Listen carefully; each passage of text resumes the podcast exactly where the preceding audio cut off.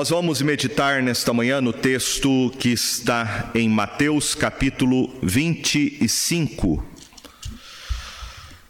Mateus capítulo 25, do verso 14 ao verso de número 30, que é a parábola dos talentos. Esta parábola foi contada pelo Senhor Jesus. E eu quero estudar com você nessa manhã sobre o seguinte tema: todo discípulo é um mordomo. Eu quero ver com você a partir desta parábola que há alguns princípios que nós precisamos aprender sobre a mordomia cristã. Quando nós falamos que somos mordomos, nós temos que entender que cada cristão ele tem o privilégio e a responsabilidade de administrar os bens que ele recebeu das mãos de Deus. E um dia nós vamos prestar contas de tudo aquilo que Ele confiou em nossas mãos para administrar. Um teólogo chamado J.E. Dillard, ele defende a ideia de mordomia, dizendo que a mordomia bíblica é o reconhecimento da soberania de Deus, a aceitação do nosso cargo de depositários da vida e das possessões, e administração das mesmas de acordo com a vontade de Deus. Então, todo discípulo, ele é um mordomo. Essa palavra mordomo é uma palavra que vem do grego. A origem dela está na palavra oikonomos, que significa administrador. É de onde vem também a palavra economia, que tem a ver com administração. E esta palavra se refere a aquele que era responsável de administrar os negócios do seu senhor. E aqui no texto de Mateus 25, nesta parábola chamada Parábola dos Talentos, eu quero ver com você sobre alguns princípios a respeito da mordomia cristã. Eu quero destacar aqui com você três princípios sobre o que significa ser um administrador daquilo que nós recebemos das mãos do Senhor. Veja comigo, Mateus 25, do verso 14 ao verso 30, diz assim a palavra de Deus. Pois será como um homem que, ausentando-se do país, chamou os seus servos e lhes confiou os seus bens. A um deu cinco talentos, a outro dois, e a outro um. A cada um segundo a sua própria capacidade. E então partiu. O que recebera cinco talentos saiu imediatamente a negociar com eles e ganhou outros cinco. Do mesmo modo, o que recebera dois ganhou outros dois. Mas o que recebera um, saindo, abriu uma cova e escondeu o dinheiro do seu senhor. Depois de muito tempo, voltou o senhor daqueles servos e ajustou contas com eles. Então, aproximando-se, o que recebera cinco talentos, entregou outros cinco, dizendo: Senhor, confiaste-me cinco talentos. Eis aqui outros cinco talentos que ganhei. Disse-lhe o Senhor: Muito bem, servo bom e fiel. Foste fiel no pouco, sobre o muito te colocarei. Entra no gozo do teu Senhor. E aproximando-se também o que recebera dois talentos, disse: Senhor, dois talentos me confiaste, aqui tem outros dois que ganhei. Disse-lhe o Senhor: Muito bem, servo bom e fiel. Foste fiel no pouco, sobre o muito te colocarei. Entra no gozo do teu Senhor.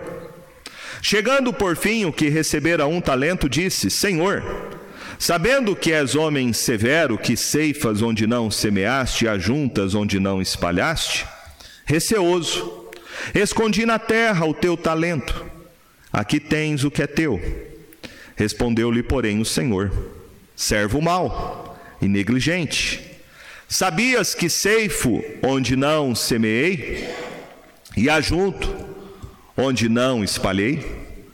Cumpria, portanto, que entregasses o meu dinheiro aos banqueiros, e ao voltar, receberia com juros o que é meu.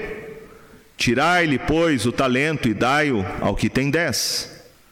Porque a todo que tem se lhe dará, e terá em abundância mas ao que não tem, até o que tem, lhe será tirado. E o servo inútil, lançai-o para fora, nas trevas. Ali haverá choro e ranger de dentes. Nós temos aqui esta parábola contada pelo Senhor Jesus, e, primeiramente, é interessante nós entendermos o contexto que Jesus contou esta parábola. Ele contou uma sequência de parábolas que começa no capítulo de número 24. A primeira parábola é a parábola da figueira, quando o Senhor Jesus nos exorta acerca da vigilância espiritual que devemos ter. A segunda parábola é a parábola do bom servo e do mau servo. Depois a parábola das virgens e agora a parábola dos talentos. E ele termina com a parábola do grande julgamento, falando a respeito da separação que haverá entre os cabritos e as ovelhas. Essa sequência de parábolas foi contada por Jesus logo após ele fazer o seu sermão profético, que está no capítulo 24 de Mateus. Então, todas essas parábolas, elas dizem respeito à volta do Senhor Jesus e à confiança que ele depositou em nossas mãos para administrar o seu negócio. O Senhor Jesus fala a respeito dos sinais que antecedem a sua volta. Ele está aqui na sua última semana de ministério público.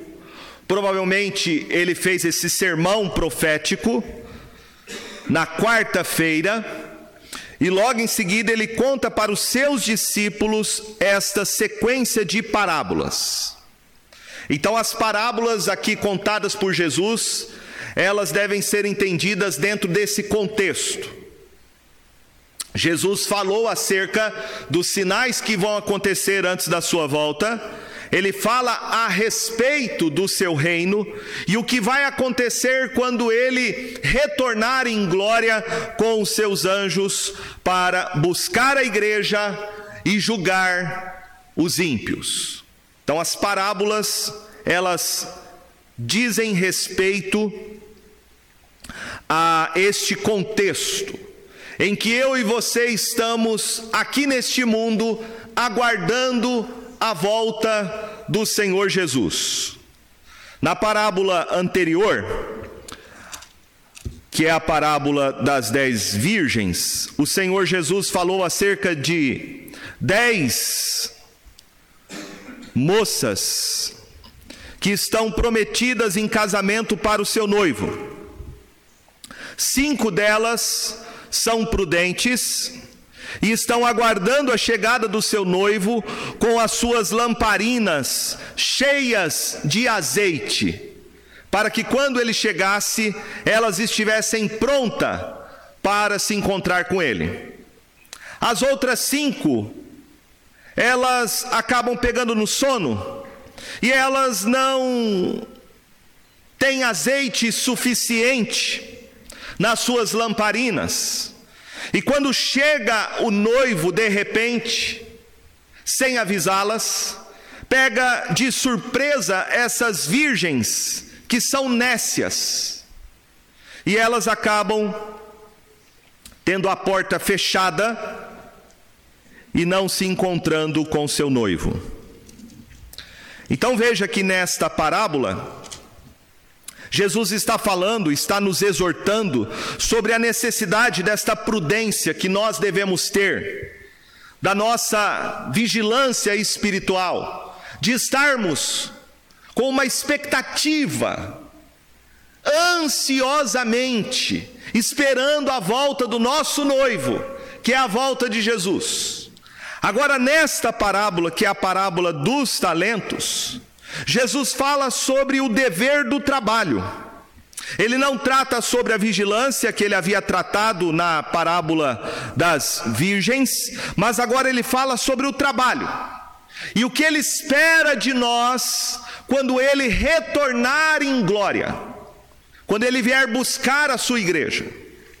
Então, à luz deste contexto, eu quero destacar com você nesta manhã sobre três princípios para nós sermos bons administradores daquilo que nos foi confiado. A primeira coisa, você olha comigo no texto, e ele diz o verso de número 14: o primeiro ensino é que o Senhor Jesus, Ele é o Senhor sobre todas as coisas e Ele nos confiou as suas riquezas, para que eu e você sejamos administradores delas. O texto diz: Pois será como um homem que, ausentando-se do país, chamou seus servos e lhes confiou os seus bens. Bom, é claro no contexto que Jesus está falando a respeito dele. Ele iria deixar os seus discípulos. Ele havia falado sobre isso no sermão profético. Ele iria se ausentar e ele chama os seus servos. Aqui Jesus está se referindo aos seus apóstolos, que ele havia chamado. E ele confiou a cada um deles os seus bens, as suas riquezas, o seu reino espiritual. Então nós temos que entender que o Senhor Jesus, em primeiro lugar, Ele é o Senhor de todas as coisas. Ele é o dono do ouro e da prata. Todas as coisas pertencem ao Senhor Jesus. Ele é o Senhor daquilo que você possui. Ele é o Senhor da sua vida. Ele é o Senhor dos seus bens materiais. Ele é o Senhor da casa que você tem. Ele é o Senhor do carro que você possui. Ele é o Senhor da vida dos seus filhos. Ele é o Senhor da sua salvação, Ele é o Senhor da sua fé, Ele é o Senhor dos dons espirituais que Ele te deu, Ele é o Senhor da igreja. Jesus é o Criador de todas as coisas. Diz o apóstolo João que por meio dele todas as coisas foram criadas, e sem ele nada do que foi feito se fez. É por meio de Jesus que este mundo foi criado. Tudo pertence a Ele. Mas Ele não é apenas o Criador, Ele é também o sustentador de todas as coisas. A palavra de Deus diz que é por meio de Cristo Jesus, por meio da Sua palavra, que todas as coisas são sustentadas pelo Seu poder.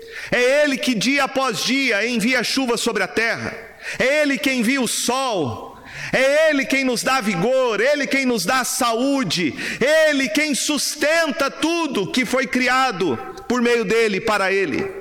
Mas Ele também, além de ser o Criador, o provedor, Ele é o nosso redentor.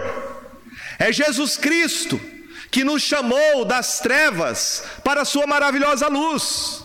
É por meio de Jesus Cristo e somente através dele que você pode conhecer a Deus.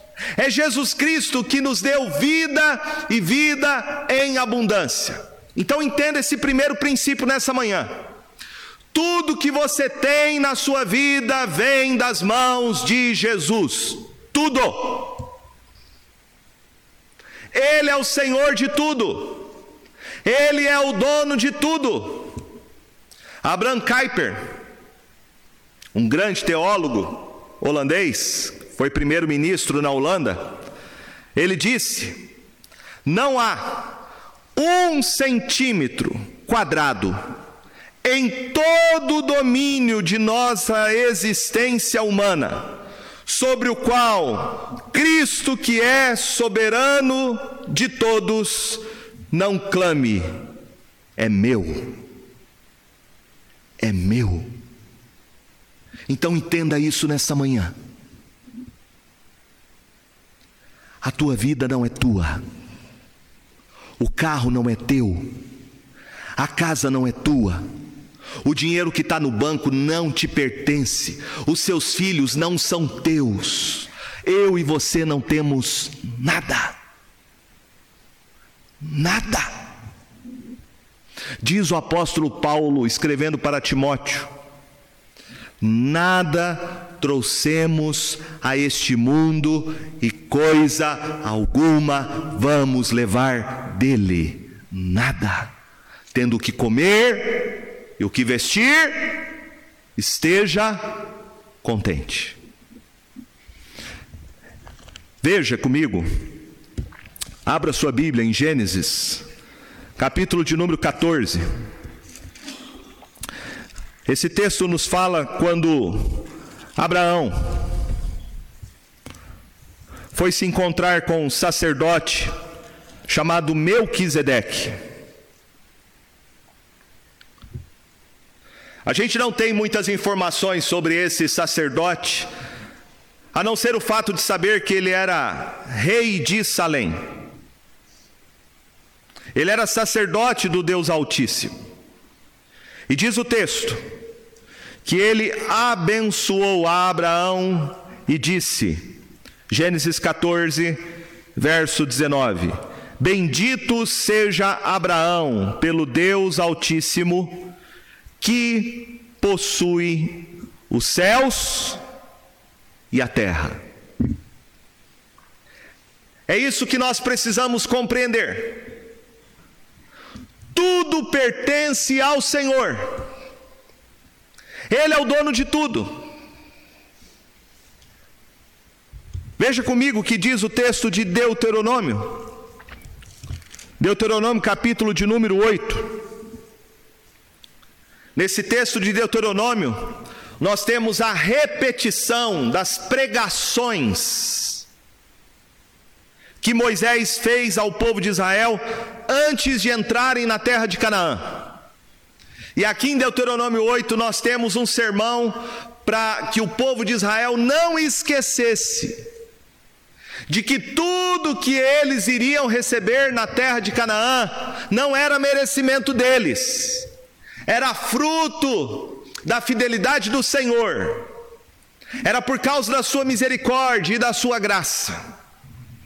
E ele diz em Deuteronômio capítulo 8, verso 1: Cuidareis de cumprir todos os mandamentos que hoje vos ordeno, para que vivais e vos multipliqueis, e entreis e possuais a terra que o Senhor prometeu sob juramento a vossos pais. Recordar-te-ás de todo o caminho pelo qual o Senhor teu Deus te guiou no deserto, estes 40 anos, para te humilhar, para te provar, para saber o que estava no teu coração, se guardarias ou não os seus mandamentos. Ele te humilhou, te deixou ter fome e te sustentou com maná, que tu não conhecias, nem teus pais o conheciam para te dar a entender que não só de pão viverá o homem, mas de tudo que procede da boca do Senhor viverá o homem. Nunca envelheceu a tua veste sobre ti, nem se inchou o teu pé nestes quarenta anos. Sabe, pois, no teu coração que, como um homem disciplina seu filho, assim te disciplina o Senhor teu Deus. Verso 7: porque o Senhor teu Deus te faz entrar numa boa terra terra de ribeiros de águas, de fontes, de mananciais profundos, que saem dos vales e das montanhas, terra de trigo e cevada, de vides, figueiras e romeiras, terra de oliveiras, de azeite, mel, terra em que comerás o pão sem escassez, e nada te faltará nela, terra cujas pedras são ferro, e de cujos montes cavarás o cobre. Comerás e te fartarás, e louvarás o Senhor teu Deus pela boa terra que te deu.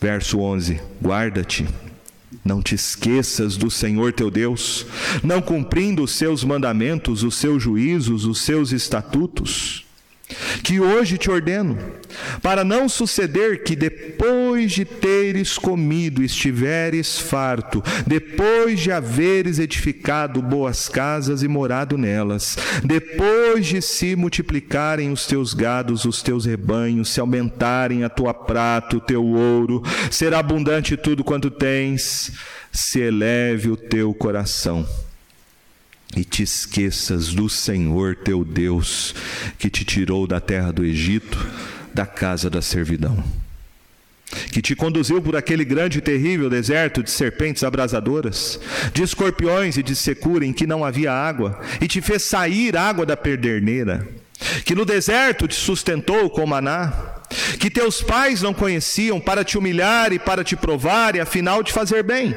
Não digas, pois, no teu coração: a minha força e o poder do meu braço me adquiriram estas riquezas. Antes, te lembrarás do Senhor teu Deus, porque Ele é o que te dá força para adquirir riquezas, para confirmar a sua aliança que, sob juramento, prometeu a teus pais, como hoje se vê.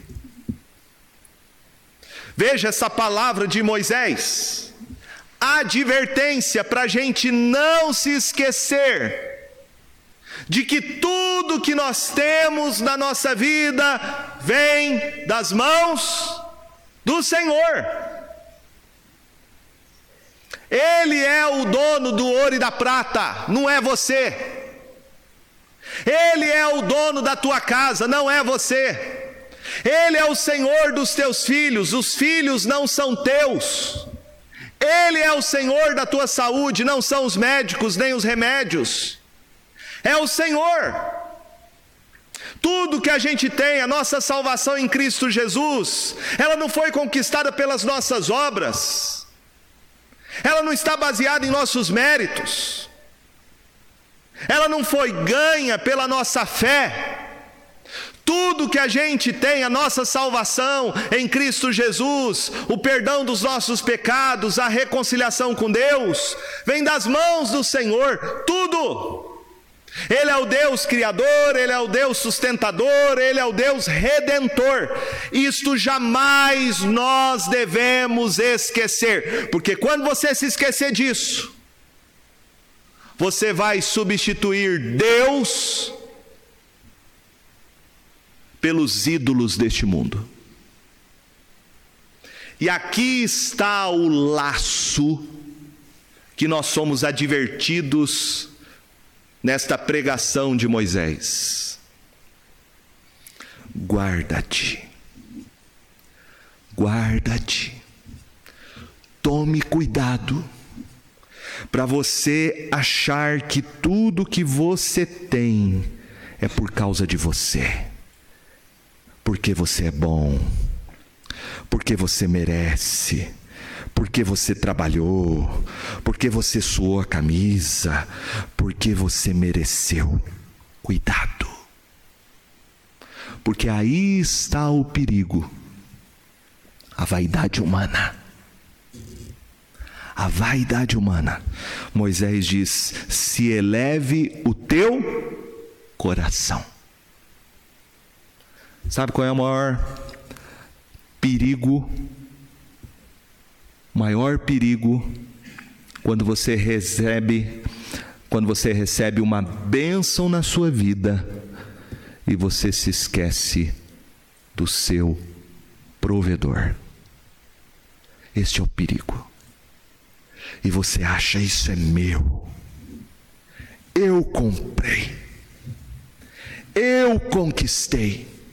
Foi com meu trabalho, fruto do meu suor. Eu conquistei. Isso é meu. Coisa nenhuma. Você não tem nada.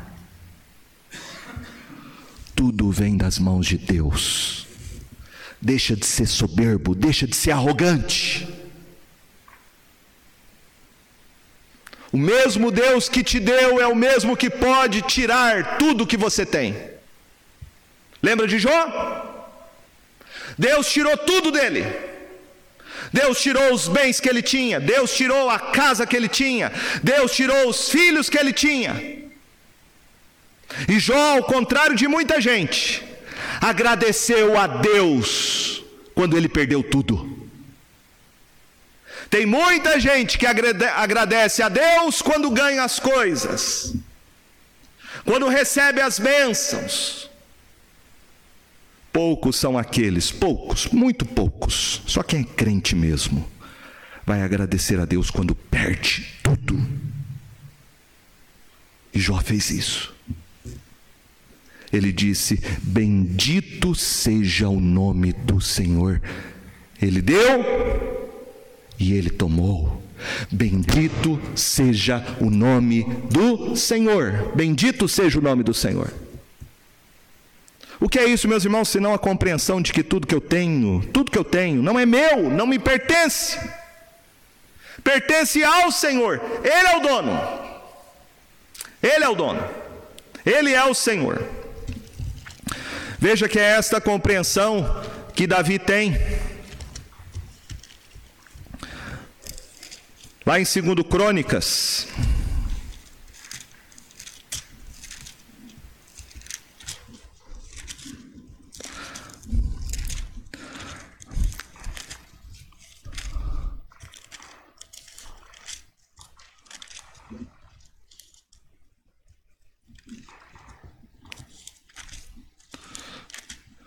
Você vai ter Davi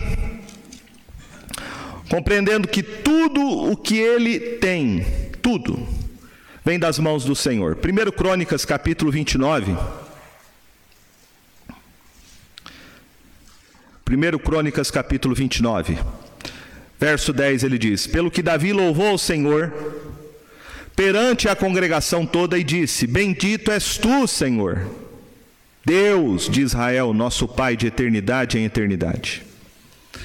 Teu Senhor é o poder, a grandeza, a honra, a vitória e a majestade. Porque teu é tudo quanto há nos céus e na terra. Teu Senhor é o reino, e tu te exaltaste por chefe sobre todos riquezas e glória vêm de ti, tu dominas sobre tudo, na tua mão a força e poder, contigo está o engrandecer e a tudo dar força. Agora, pois, ó nosso Deus, graças te damos e louvamos o teu glorioso nome, porque quem sou eu? E quem é o meu povo para que pudéssemos dar voluntariamente estas coisas? Porque tudo vem de ti, e das tuas mãos tu damos. Porque somos estranhos diante de ti, peregrinos, como todos os nossos pais. Como a sombra são os nossos dias sobre a terra, e não temos permanência. Um rei, um rei que guardava o seu coração de toda soberba, um rei que guardava o seu coração de todo tipo de arrogância. Davi entendia que ele não era dono de nada, que tudo que ele tinha na sua vida vinha das mãos do Senhor. Vinha das mãos do Senhor. E quando ele está devolvendo aqui alguma riqueza para construir o templo que o seu filho Salomão vai realizar. Davi entende que na verdade ele está devolvendo para Deus. Por isso, nós vamos tratar de maneira específica uma aula sobre mordomia do dinheiro. Mas aqui nós já aprendemos que o dinheiro que a gente tem não é nosso. As pessoas que têm dificuldade em ofertar para a igreja, em dar o dízimo, na verdade têm problema de coração. Esse é o problema, não é no bolso. Não é aquela questão, ah, tem que tirar o escorpião do bolso, né? Não é isso. O problema está aqui, ó, no coração. No coração. Porque na verdade você não paga dízimo, não é mensalidade. Você devolve uma parte de tudo que Deus te deu, de tudo que Deus te deu. Porque na verdade todo o resto que fica com você não é teu, é de Deus. É essa a primeira coisa que a gente tem que aprender. Esse é o primeiro princípio que Jesus quer nos ensinar em Mateus 25. Ele é o Senhor de tudo. E ele nos confiou os seus bens, diz o texto. Ele nos confiou os seus bens. Veja lá em Mateus 25, verso 15. A um deu cinco talentos, a outro dois, e a outro um, a cada um segundo a sua própria capacidade, então partiu. Então, tudo que a gente tem, recebemos das mãos do Senhor. E Ele confiou a cada um de nós uma riqueza proporcional, segundo a sua sabedoria e bondade. Veja que ele deu para um cinco talentos, para outro dois e para outro um. E o texto diz: segundo a sua própria capacidade. Segundo a sua própria capacidade. Então o Senhor nos conhece. O Senhor conhece as nossas habilidades. O Senhor conhece a nossa competência.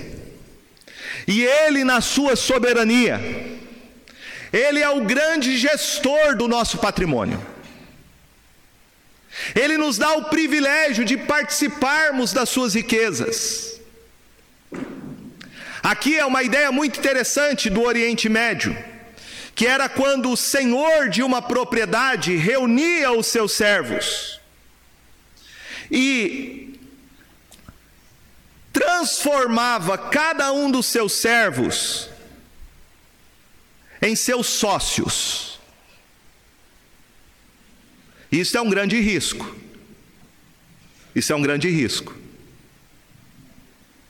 O texto fala que o Senhor ia deixá-los para uma viagem, ia se ausentar-se do país por um longo tempo, e ele chama então seus empregados e diz para cada um deles: a partir de agora vocês vão ser meus sócios. E ele divide proporcionalmente o capital do seu negócio, o capital da sua empresa, para cada um deles, porque ele conhecia os seus empregados, ele sabia a competência de cada um deles, então ele sabia: olha, para esse eu posso deixar cinco talentos. Para esse eu posso deixar dois talentos. E para esse aqui eu vou deixar um talento só, porque ele conhecia a capacidade de administração, de competência, de gestão de cada um dos seus empregados, dos seus funcionários. O que Jesus quer nos ensinar com isso? É que tudo que eu e você temos é das mãos dele que nós recebemos.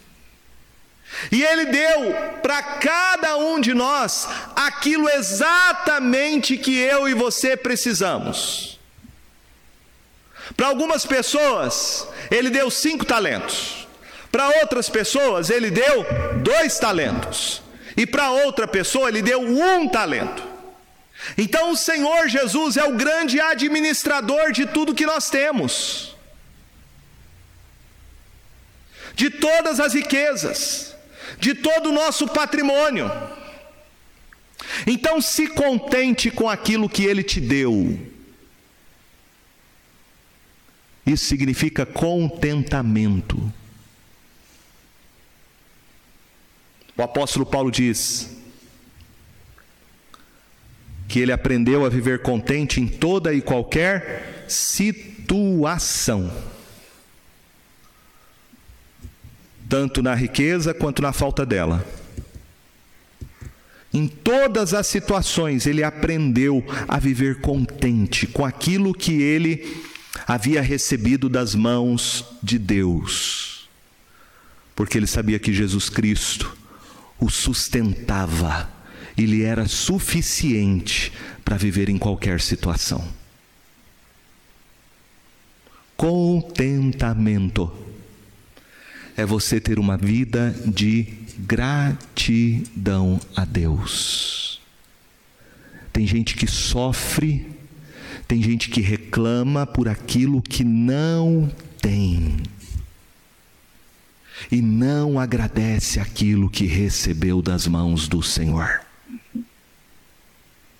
Agradeça o que Ele te deu.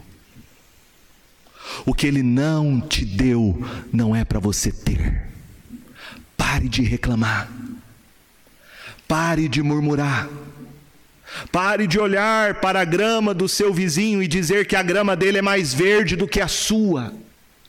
Guarde o seu coração da avareza, da cobiça, da inveja. Guarde o seu coração dessas coisas. Pare de ficar medindo a sua vida com a vida dos outros. O que você tem ou o que você não tem com o padrão social da vida que as outras pessoas possuem. Pare com isso. Pare com isso. Isso é avareza.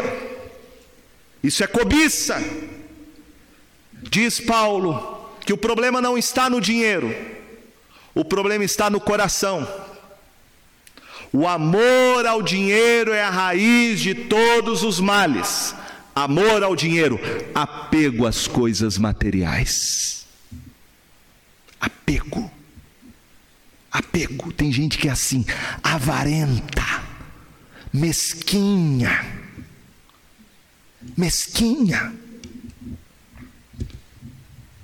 Tudo que nós temos, meus irmãos, nós recebemos do Senhor Jesus, tudo. E Ele deu para cada um de nós aquilo que Ele julgou ser sábio na Sua providência para nós termos. O texto fala de talentos, e talentos aqui se referia na época a uma medida, algum valor monetário. Tinha talento de ouro, tinha talento de prata, tinha talento de cobre. Veja que o texto está falando de dinheiro, porque no final, no verso de número 27, Jesus vai censurar e repreender aquele que tinha recebido um único talento, e ele vai dizer: Cumpria, portanto, que entregasses o meu dinheiro aos banqueiros. Então, talento aqui na parábola se refere a um valor monetário, uma medida de peso. Alguns entendem que o talento aqui era o ganho de um trabalhador durante um ano. Então, cinco talentos, cinco anos trabalhados, dois talentos, dois anos trabalhados, um talento, um ano trabalhado. O fato é que o seu senhor, o senhor desses servos, confiou neles. Confiou neles. Olha o risco que ele está correndo. Fazer dos seus empregados seus sócios colocando o futuro da sua empresa nas mãos deles. E o texto fala então, e aqui a gente aprende o segundo princípio. da mordomia cristã. O primeiro princípio é que o Senhor é o dono de todas as coisas. O segundo princípio é que nós somos administradores do que ele nos confiou. Veja que o texto diz no verso 16: que o que recebera cinco talentos saiu imediatamente a negociar com eles e ganhou outros cinco. Do mesmo modo que recebera dois, ganhou outros dois. Mas o que receberá um, saindo, abriu uma cova e escondeu o dinheiro do seu senhor. Então nós temos aqui a atitude que o Senhor Jesus espera de nós. E qual é a atitude de um bom administrador? Um bom administrador é diligente no seu trabalho. Ele não é preguiçoso. Um bom trabalhador é aquele que cumpre as suas obrigações independentemente se o seu senhor está perto ou longe. Ele é dedicado nas suas tarefas, nas suas responsabilidades. Ele é produtivo. E é isso que nós aprendemos aqui: para sermos bons administradores, nós temos que trabalhar com dedicação, trabalhar com empenho, trabalhar com foco, com objetivo. O apóstolo Paulo, ele faz algumas comparações sobre isso, sobre o seu trabalho como apóstolo, diante do ministério que ele recebeu do Senhor Jesus. Ele vai dizer em 1 Coríntios, capítulo de número 9,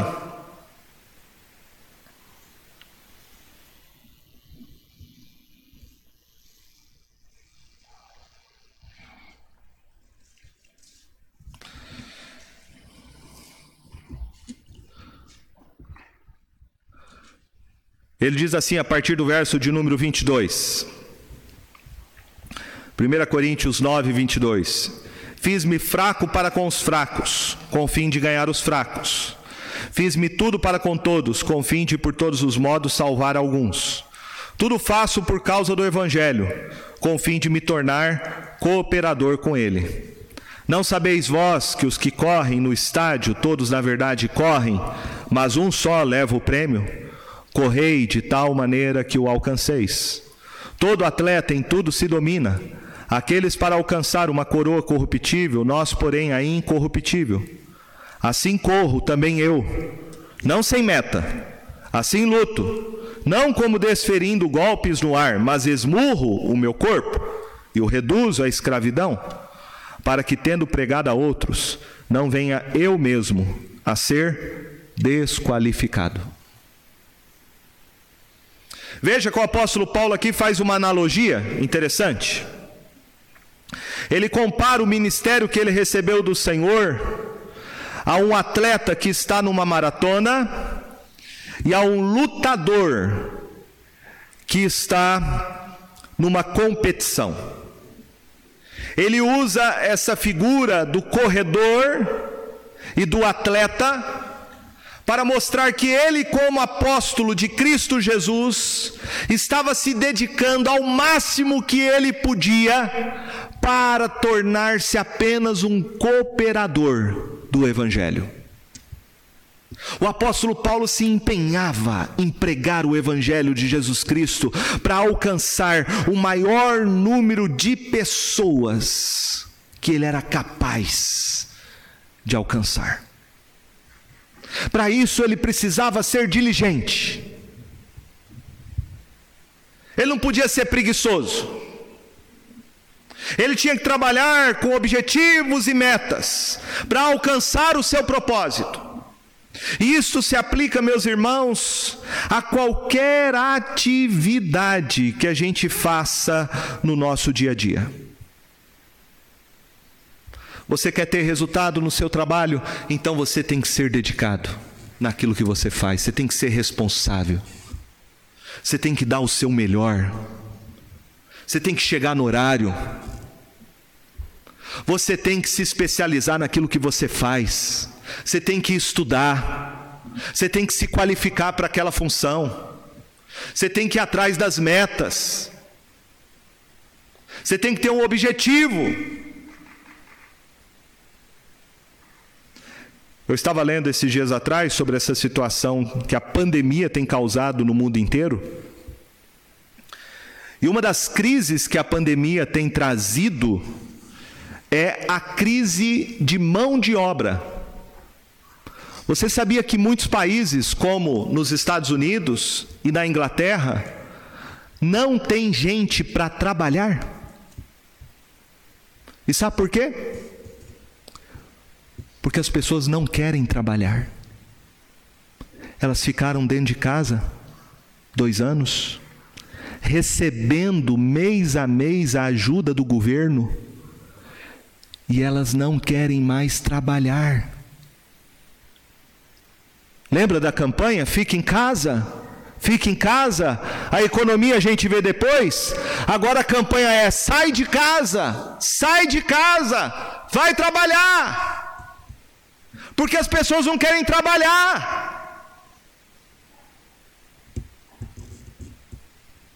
Preguiça,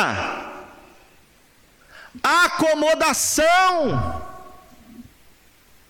A gente olha hoje em dia e me dá medo com essa futura geração de hoje. Esses jovens e adolescentes preguiçosos, acomodados, não sabem o que quer da vida, não fazem nada. E de quem é a culpa? É dos pais.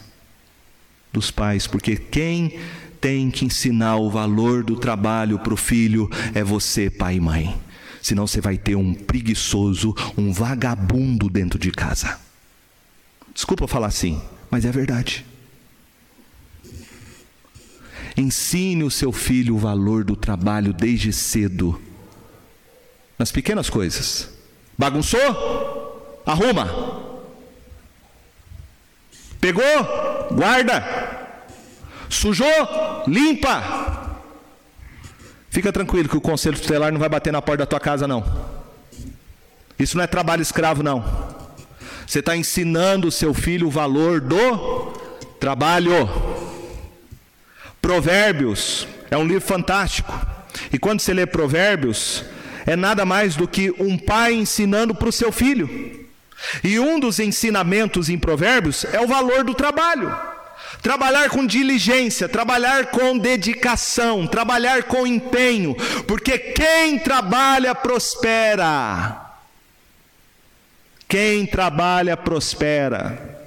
Mas o preguiçoso, aquele que tem preguiça de acordar cedo, aquele que vive deitado na cama, virando de um lado para o outro, aquele que tem preguiça até mesmo de colocar a mão no prato para pôr a comida na boca.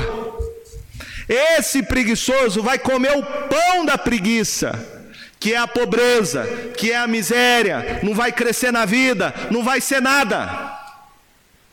Então eu aprendo com essa parábola aqui de Jesus sobre isso. Eu e você somos administradores. Ele nos confiou os seus bens. E o que eu e você temos que fazer? Administrar. Administrar.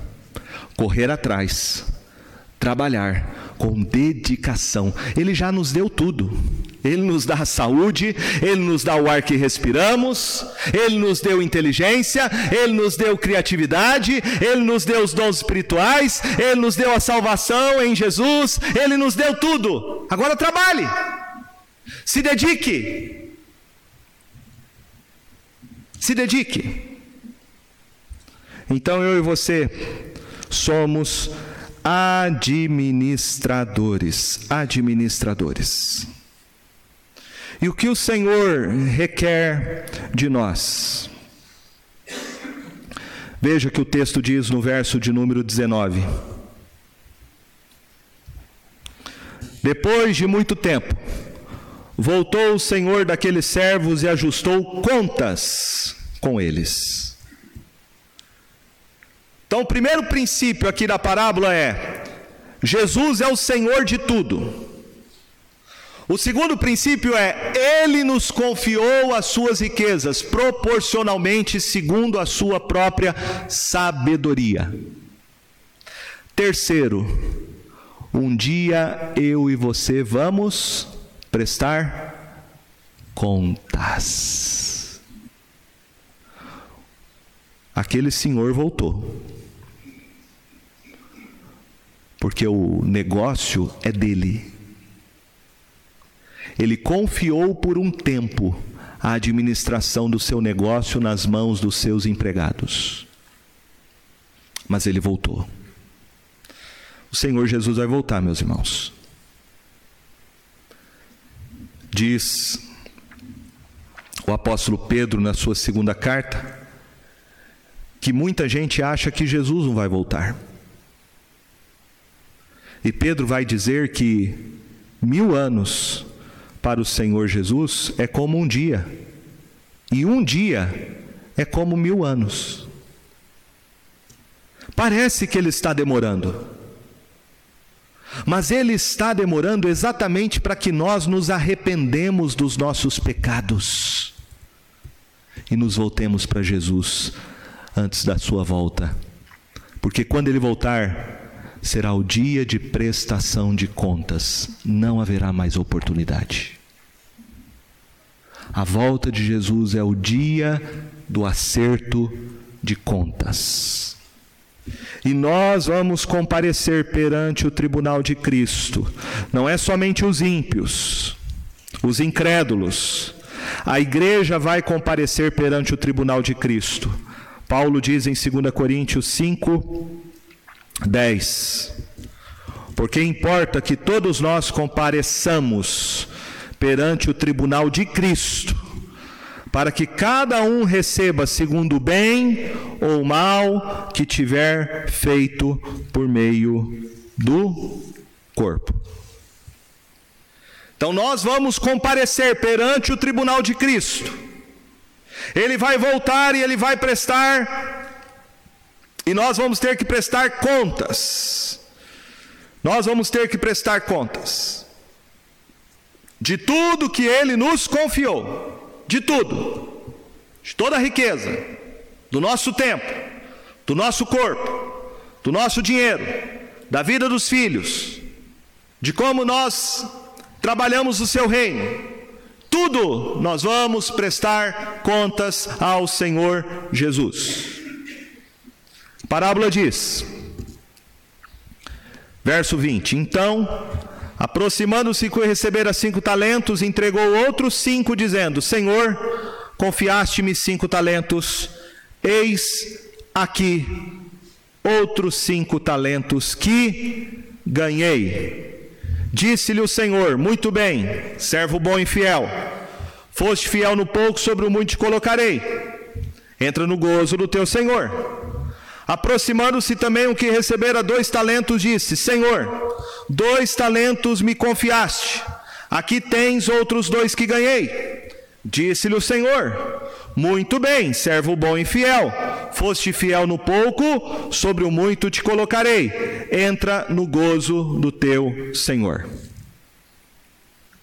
Então veja comigo que esses dois administradores, eles são reconhecidos por uma característica fundamental, algo que se repete naquele que recebeu cinco talentos e naquele que recebeu dois talentos. Qual é a característica?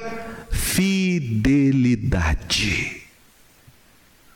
Muito bem, servo bom e fiel fidelidade. Diz o apóstolo Paulo em 1 Coríntios, capítulo 4, verso de número 2. 1 Coríntios 4, 2. Ora, além disso, o que se requer dos dispenseiros é que cada um deles seja encontrado fiel. Fidelidade. fidelidade. Eu e você devemos perguntar nessa manhã: nós estamos sendo fiéis ao Senhor Jesus naquilo que Ele nos chamou e nos confiou para fazer? Quando Ele voltar, e Ele vai voltar, e você vai estar diante do trono dele, vai prestar contas da sua vida a ele. O que Jesus vai dizer sobre você? Qual será o juízo sobre a sua vida? Qual vai ser a sentença que você vai receber de Jesus? Será que nós vamos ser elogiados por Ele? Porque nós fomos dedicados? Porque a gente foi fiel naquilo que Ele nos confiou em nossas mãos para fazer? Seja muito ou seja pouco, mas ser fiel. Porque aquele que é fiel trabalha. Aquele que é fiel ao Senhor Jesus vai ser dedicado na sua obra e vai chegar com as suas mãos cheias quando o Senhor Jesus voltar. É isto que eu vejo nesta parábola. Cada um desses que foram fiéis foram dedicados e multiplicaram, multiplicaram o que tinha cinco, multiplicou e ganhou outros cinco talentos. O que tinha dois, multiplicou e ganhou outros dois talentos. Como é que nós vamos estar quando Jesus voltar? O que nós vamos apresentar a Ele? O que nós vamos apresentar?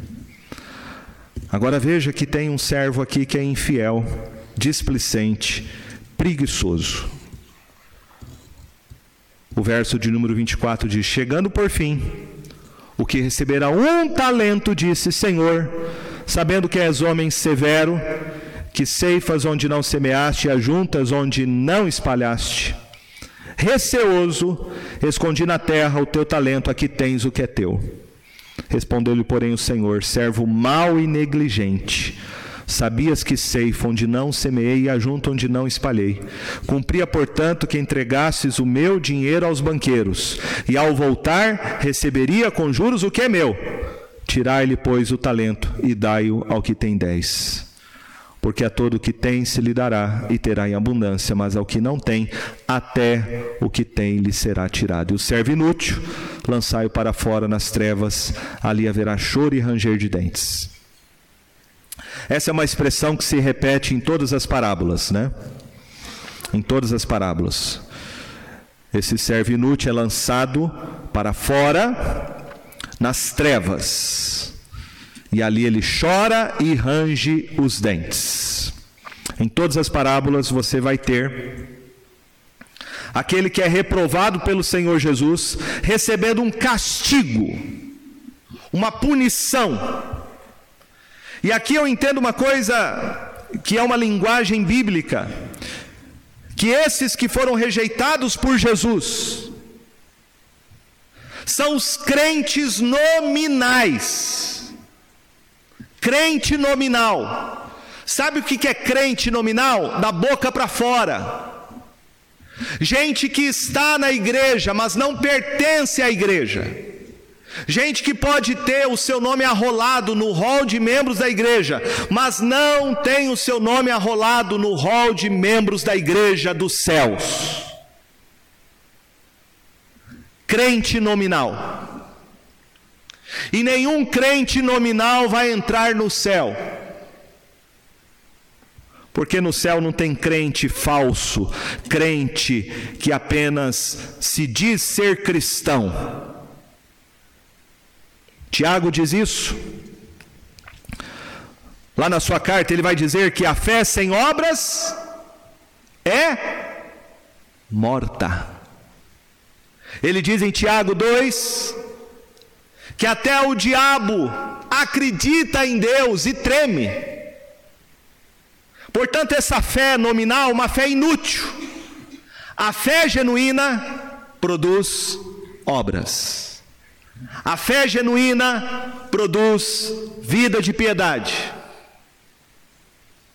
É o que Jesus falou do ramo que está ligado à verdadeira videira que é Cristo. Produz fruto. E aquele que não produz fruto, ele corta e lança no fogo e o queimam. Mas aquele que produz fruto, ele limpa para que produza mais fruto ainda. Então, qual é a característica de um crente verdadeiro? Frutos, trabalho, dedicação, empenho. Se você realmente é crente em Jesus, a sua vida vai ser uma vida frutífera. Você vai trabalhar, você vai se dedicar, você vai usar os dons e os talentos que Ele te deu para fazer o reino dele crescer. Você vai trabalhar na igreja, você vai testemunhar de Cristo para os outros, você vai contribuir com a obra missionária, você vai ser um crente dedicado. Mas o crente, que é um falso crente, um crente nominal, é esse aqui, o que recebeu um único talento. Ele tem um bom discurso. Ele acha que pode enganar o seu Senhor com as suas desculpas esfarrapadas. Veja que ele duvida da integridade do seu Senhor, acha que ele é muito severo, que ele é muito exigente. Aí ele arruma uma desculpinha. Ele diz: Eu guardei para te devolver, porque o Senhor é muito bravo. O Senhor é muito severo. Então eu peguei o talento e guardei. Olha, ele está aqui, do jeito que o Senhor me entregou.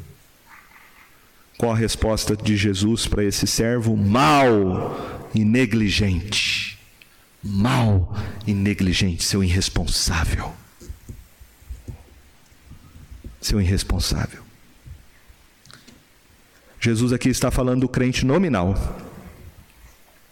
Porque o crente que é salvo por Ele, a sua vida é frutífera. A sua vida é frutífera. Ele é um bom mordomo. Ele é um servo fiel. Mas aquele que não é crente em Jesus, é da boca para fora, é um crente nominal, esse é preguiçoso, esse é negligente. Esse vive arrumando desculpas esfarrapadas. Que pode pode convencer muita gente, mas não vai convencer Jesus na sua volta. Não vai. Não vai. Não ache que essas desculpinhas que nós damos vai convencer Jesus, porque não vai. Meus irmãos, quando eu olho para essa parábola, eu tenho que analisar a minha vida. A minha vida. Como está a minha vida com Jesus? Como está o meu compromisso com Ele, com a Sua obra, com a Sua igreja? Eu sou um servo fiel, trabalhador, diligente, responsável, ou eu sou um servo preguiçoso, que vive arrumando desculpas para não trabalhar, para não evangelizar, para não contribuir, para não fazer nada?